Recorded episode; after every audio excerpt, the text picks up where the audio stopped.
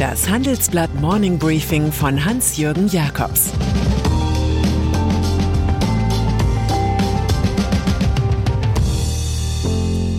Guten Morgen allerseits. Heute ist Donnerstag, der 25. August 2022. Und das sind unsere Themen.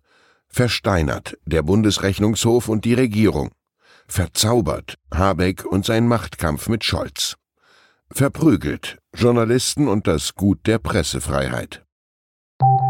Nach einer kurzen Unterbrechung geht es gleich weiter. Bleiben Sie dran. Wie geht es weiter mit der Europäischen Union? Präsidentschaftswahlen in den USA, EU-Parlamentswahlen, geopolitische Krisen und wirtschaftliche Schwierigkeiten. Wir suchen Lösungen für diese Herausforderungen. Am 19. und 20. März auf der digitalen Europakonferenz von Handelsblatt, Die Zeit, Tagesspiegel und Wirtschaftswoche. Über die Zukunft Europas sprechen wir mit Bundeskanzler Olaf Scholz, Wirtschaftsminister Robert Habeck und vielen mehr. Kostenlose Anmeldung unter europe20xx.de. Staatsfinanzen droht Überlastung. Versteinert ist ein schönes Wort, weil es so mehrdeutig ist. Der Bundesrechnungshof nutzt es in seinem aktuellen Bericht über die Staatsfinanzen vielleicht deshalb so gerne. Einerseits wollen die Finanzexperten klarmachen, dass 90 Prozent des Bundeshaushalts fest verplant sind, eben wie in Stein gemeißelt. Das schränke die Handlungsfähigkeit der Bundesregierung schon heute ein. Andererseits spielt die nette Vokabel versteinert auf den Zustand der Schreckstarre an, der einen kritischen Betrachter der Verschuldung schon mal befallen kann.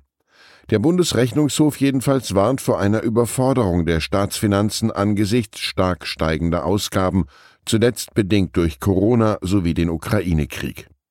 Der finanzielle Spielraum, um unvorhergesehene Ereignisse abfedern zu können, hat sich spürbar reduziert, heißt es in dem Bericht. In den kommenden Jahrzehnten würden die demografiebedingten Ausgaben erheblich ansteigen und damit zu einer wachsenden Herausforderung für die Tragfähigkeit der Staatsfinanzen die Diagnose fortschreitende Versteinerung, die Therapie Einhaltung der Schuldenregel. Vorgezogenes Kanzlerduell. Damit sind wir bei Bundesfinanzminister Christian Lindner, dem Kassenwart und Schuldenplaner, aber auch dem Herrn der Löcher. Die Prognose des Bundesrechnungshofs hält ihn als Big Player im Spiel, nämlich als feste, nicht immer geliebte Größe in den Kalkulationen der anderen zwei Matadoren Olaf Scholz und Robert Habeck. Dass sich zwischen Kanzler und Vizekanzler, SPD-Technokraten und grünem Homme de Lettres ganz unwillkürlich ein täglicher Machtkampf aufbaut, haben meine Kollegen Julian Olk, Klaus Stratmann und Martin Greive beschrieben. Auf der jüngsten Kanada-Reise der beiden in Orten wie Toronto oder Stephenville erfüllte Scholz die Pflicht der Agenda ohne zu glänzen, beschreibt unser Report. Wie soll es auch anders sein, wenn der oberste Kommunikationsmuffel ein Gag wie windiges Willkommen oder einen Ausruf wie was für eine Skyline vom Blatt ablesen muss? Sein Wirtschaftsminister pflegt währenddessen die Kunst des politischen Inspektor Columbo Auftritts, zögern, zweifeln, zielstrebig. Scholz Vertraute halten Habeck im Kanzlerduell 2025 längst für die viel größere Gefahr als den schwarzen Felsen der Opposition, CDU-Chef Friedrich Merz. Union will Gasumlage kippen. Oppositionsführer Merz will mit einem Frontalangriff die viel diskutierte, wenig geliebte Gasumlage stoppen. Sie erlaubt es Gasversorgern gut 2,4 Cent pro Kilowattstunde auf die Kundenrechnungen draufzuschlagen. CDU, CSU planen im September einen Antrag im Bundestag, um die entsprechende Verordnung zu kippen. Die Gasumlage sei handwerklich schlecht gemacht. Zudem sicherten die Bürger mit ihrer Umlage noch die Gewinne mancher Energiekonzerne ab, sagte Fraktionsvize Jens Spahn der Zeitschrift Spiegel. Das sei Umverteilung von unten nach oben. Zwar fehlen den Frondeuren etliche Abgeordnete zur erforderlichen Parlamentsmehrheit, aber sie befeuern so immerhin die inneren gruppendynamischen Spannungsmomente in der Ampelkoalition. So forderte SPD-Generalsekretär Kevin Kühnert Habecks Wirtschaftsministerium auf, rechtlich auszuschließen, dass wirtschaftlich gesunde Unternehmen von der Gasumlage profitieren. Ist ja irgendwie auch widersinnig, dass zu groß gewordene Oligopole noch eine politische Prämie erhalten. Industrie in der Energiepreisfalle. Einblicke in die derzeitige Gefühlswelt vieler deutscher Industrieführer vermittelt unsere Titelgeschichte. Sie leiden und ängstigen sich wegen der dramatisch steigenden Preise für Strom und Gas. Die deutsche Industrie zahle für Erdgas aktuell einen Marktpreis, der um den Faktor 8 höher liegt als der Marktpreis in den USA, sagt Christoph Bauer. Der Energieexperte der TU Darmstadt hat seine Berechnungen auf der Basis der Großhandelspreise für 2023 angestellt, mit einem Gaspreis von 270 Euro pro Megawattstunde. Schon warnt Matthias Zachert, CEO des Spezialchemiekonzerns Lanxess, davor, dass reihenweise Betriebe in deutschen Schlüsselindustrien schließen. Alles Staatsgeld kann jedoch nicht verhindern, dass die USA dank ihrer Fracking-Aktivitäten zum Nettoexporteur von Energie wurden und dass die dortige Industrie profitiert. Zurück zur Homeoffice-Angebotspflicht. Gerade machen viele die Erfahrung, dass lebhafte persönliche Mitarbeitergespräche doch mehr zum unternehmerischen Wesen beitragen als die Tristesse leerer Bürogebäude. Und dass die viel gepriesenen Effekte von Remote Work dort enden, wo Kreativität anfängt. Umso entscheidender ist, dass Hubertus Heil mit seinem Bundesarbeitsministerium eine grundsätzliche Rückkehr zur Homeoffice-Angebotspflicht plant. Ein Referentenentwurf sieht vor, Arbeitgeber von Oktober an bis zum April 2023 wieder zu verpflichten, ihren Beschäftigten zum Schutz vor Corona-Infektionen Homeworking anzubieten. Es seien erneut steigende Infektionszahlen zu erwarten, heißt es im Entwurf. Zum Hygienekonzept und den Schutzmaßnahmen zähle eine Verminderung betrieblicher Personenkontakte, zum Beispiel durch die Reduzierung der gleichzeitigen Nutzung von Räumen und durch das Angebot an die Beschäftigten im Homeoffice zu arbeiten.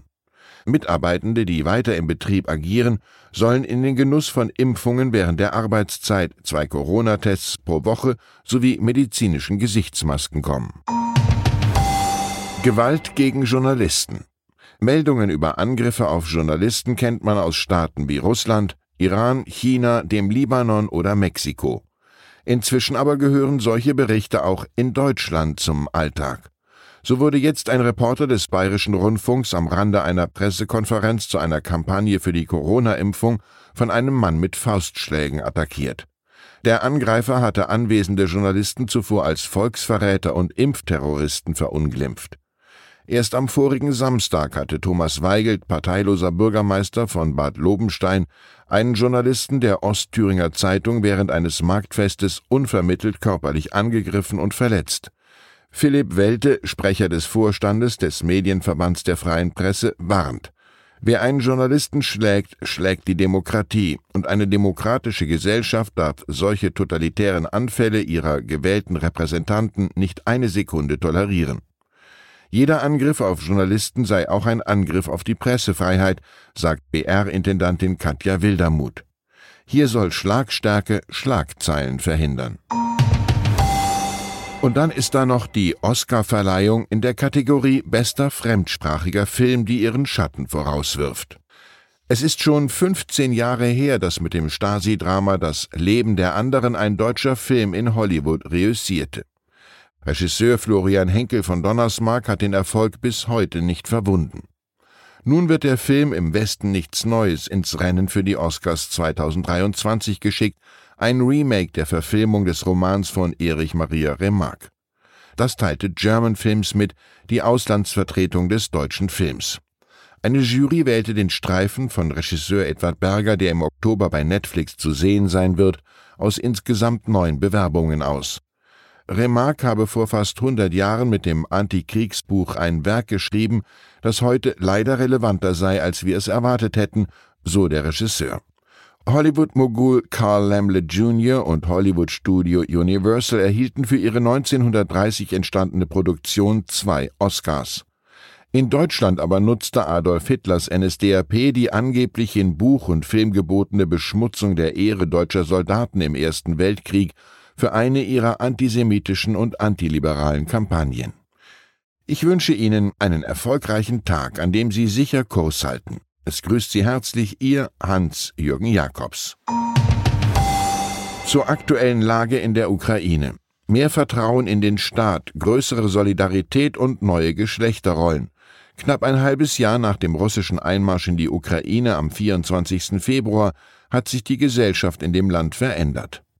Für Kreml-Chef Putin bemisst sich die Macht eines Landes nach der Größe der Bevölkerung, doch Russlands Bevölkerung schrumpft massiv. Der Ukraine-Krieg vertreibt vor allem Hochqualifizierte.